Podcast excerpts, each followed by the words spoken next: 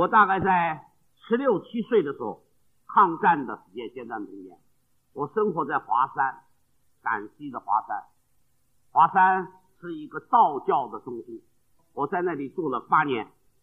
我们很多人认为道士现在在台湾呢，有所谓红头师公的这些道士啊，跟我们生活在一起的。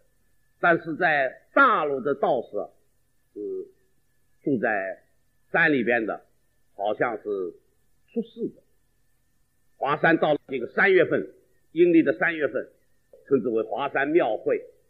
庙会的时候，地方的人通通朝山进香。朝山进香的时候，平常摆在庙角落里边的那种神像，啊，这个时候通通吃香了，都从每一个角落里边把神像挖出去，挖出来。在山路的旁边弄一个石头堆一个龛，把这个神像摆在里边，他就坐在那个地方。朝山进香的人过来敲一敲磬，人家就给他上个香，给他几个钱。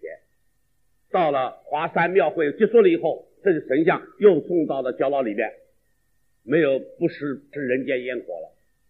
在华山山口上，我经常愿意去的。华山山口上有个叫玉泉院，玉泉院的背后有一个叫做西仪寺。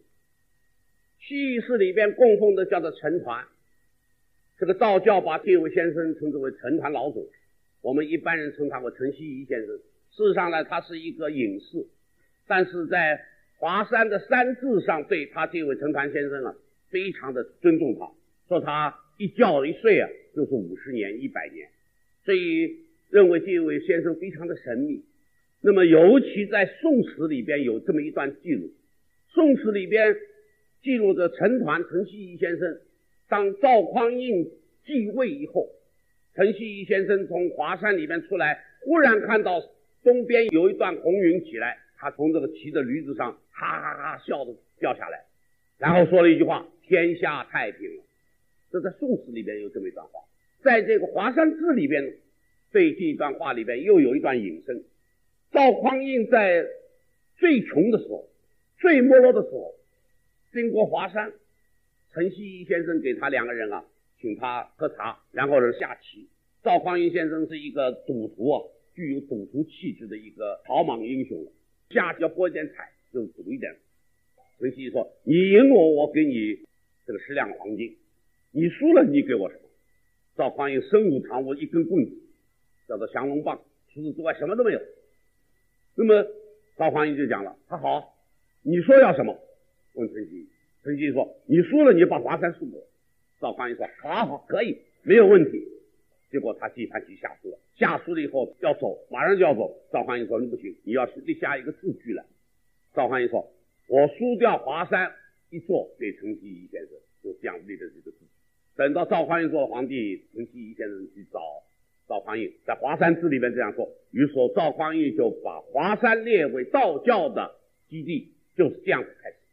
那么，因此在西仪寺里边啊，有一个睡卧像，这个卧像大概比这个桌子还要长一点，大概有这么长，是一块石头。他这个陈希夷先生在那里睡觉，当地的老百姓对你说：“你头痛就要摸摸陈希夷先生的头，就头不痛了；你脚痛，你这个摸摸陈希夷先生的脚，就脚不痛了。”有很多的人上华山下来以后脚一定很痛，就去陈希夷先生那里脚去摸一摸。因此，陈希夷先生那卧像啊，摸得黢黑。而且脚的部分摸得黢黑而发亮。